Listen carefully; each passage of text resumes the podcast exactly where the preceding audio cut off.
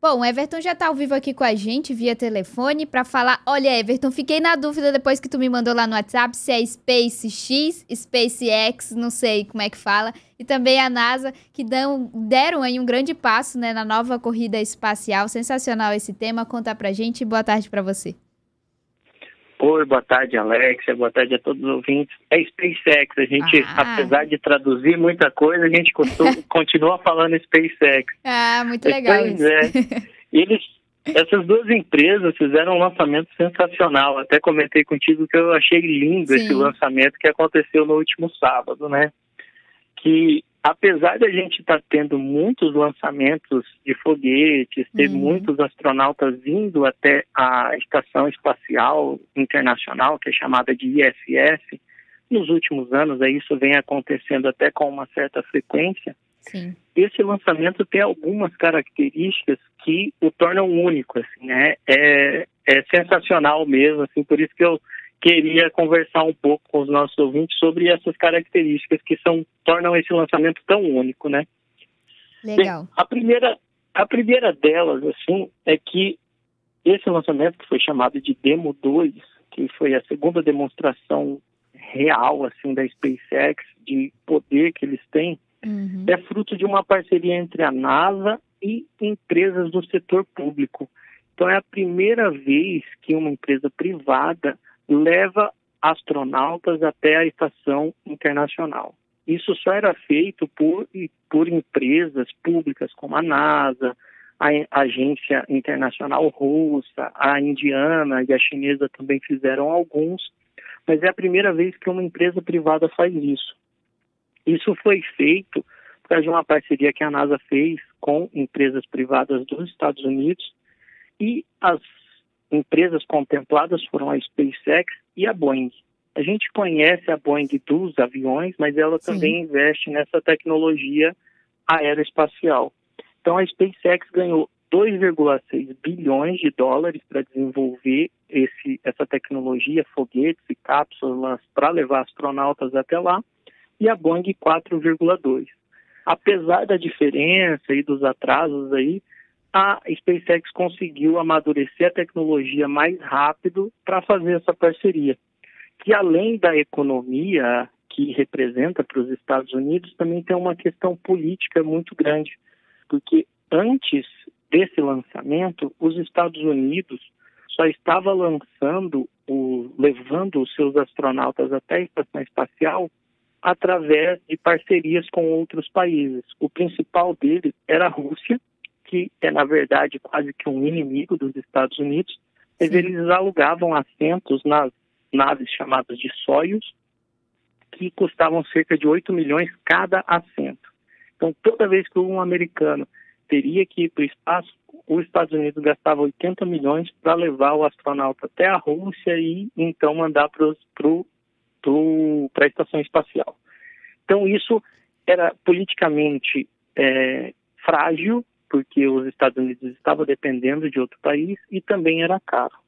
Então, a SpaceX mudou esse cenário com esse lançamento, levando os dois astronautas da NASA, o Bob Becken uhum. e o Doug Hurley, até o, até o espaço através de tecnologia totalmente americana.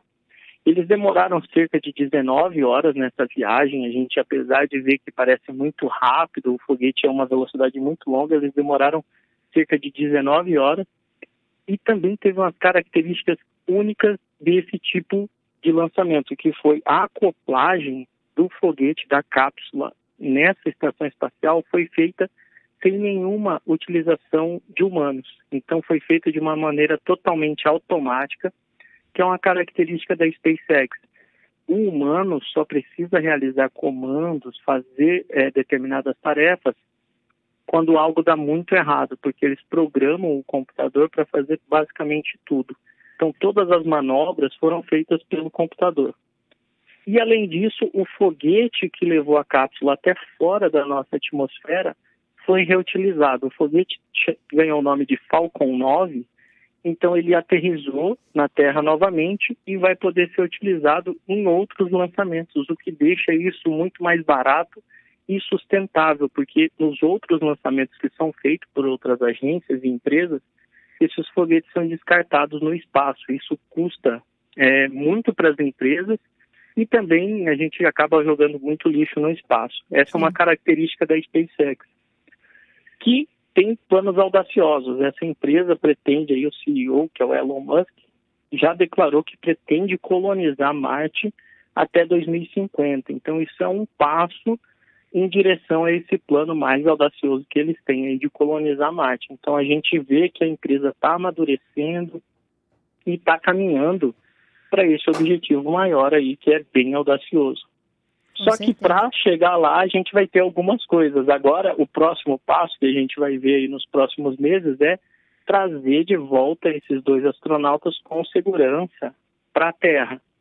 Então agora a cápsula lá, que é a True Crew Dragon, vai uhum. ter que uhum. voltar para a Terra para que a SpaceX seja certificada pela NASA e possa fazer os outros lançamentos em parceria aí e continuar apresentando esses resultados sensacionais que impactam sem dúvida na nossa vida. A gente tem aí já no nosso cotidiano a gente já tem muitas inovações que foram feitas por causa dessa corrida espacial, coisas como câmera do celular, os pneus que estão mais resistentes, Sim. até o próprio filtro de água ionizado foi fruto dessa, dessas invenções para os astronautas sobreviverem no espaço, GPS, enfim, até a famosa espuma de travesseiro, né? O nosso travesseiro da NASA. travesseiro da NASA, sempre. Uhum. Isso. Tem essas coisas que já são das corridas anteriores, mas agora a gente vai ter muito mais coisas. O próprio sistema de propulsão, que é do foguete que sai da Terra e retorna, pode proporcionar uma um avanço muito grande no sistema de aviação, porque a gente pode ter voos muito mais rápidos, até mesmo muito foguetes legal. levando passageiros, por exemplo, do Brasil para o Japão, uhum. de, uma, uhum. de uma, com uma velocidade muito maior. Já é rápido, mas pode melhorar.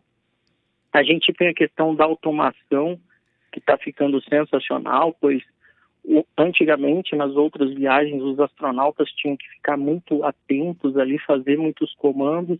Agora é uma viagem praticamente comandada pelo computador, o homem só atua se precisar de alguma confirmação, algum comando. Sim. E o próximo passo aí é a questão dos voos comerciais. Então, com isso, a NASA quer possibilitar que um grande empresário que queira pagar aí, por exemplo, 100 milhões de dólares para fazer uma viagem para fora do espaço, ele possa fazer de uma forma segura. Então, isso são coisas que a gente vai poder ter nos próximos anos que sem esse tipo de marco não aconteceria. Então é muito legal, é muito bom ver a história acontecendo. A gente está, na verdade, vendo a história acontecendo. E mesmo nesse quadro maluco que estamos tendo de pandemia, é, até um quadro político conturbado, Sim a gente vê esses avanços traz aí um pouco de alegria pra gente. Muito legal, com certeza. É roteiro de filme total a gente vivendo, muito legal. Me com senti assim, certeza. assim, no interestelar vai, filme de vida, biografia sabe? vai ter. Verdade, muito legal, ó. Muito bom esse assunto. Everton, a gente precisa finalizar a nossa coluna aqui, mas muito obrigada, viu, pela sua participação hoje. Um assunto interessantíssimo. Fiquei muito com vontade de saber mais também. Obrigada, viu? Ah. Semana que vem a gente está de volta. Imagina, eu que agradeço, Alex. Ah, e só para uma última informação, os astronautas escutaram Garota de Ipanema no caminho entre o carro até a cápsula, naquele elevador Sim. que leva eles, eles escutaram Garota de Ipanema, então teve contribuição brasileira para esse show. lançamento. Olha só, muito legal, gostei, gostei. Aprovadíssimos. Obrigadão, Everton. Tchau, tchau, um ótimo dia para você. De nada, tchau, tchau para você também.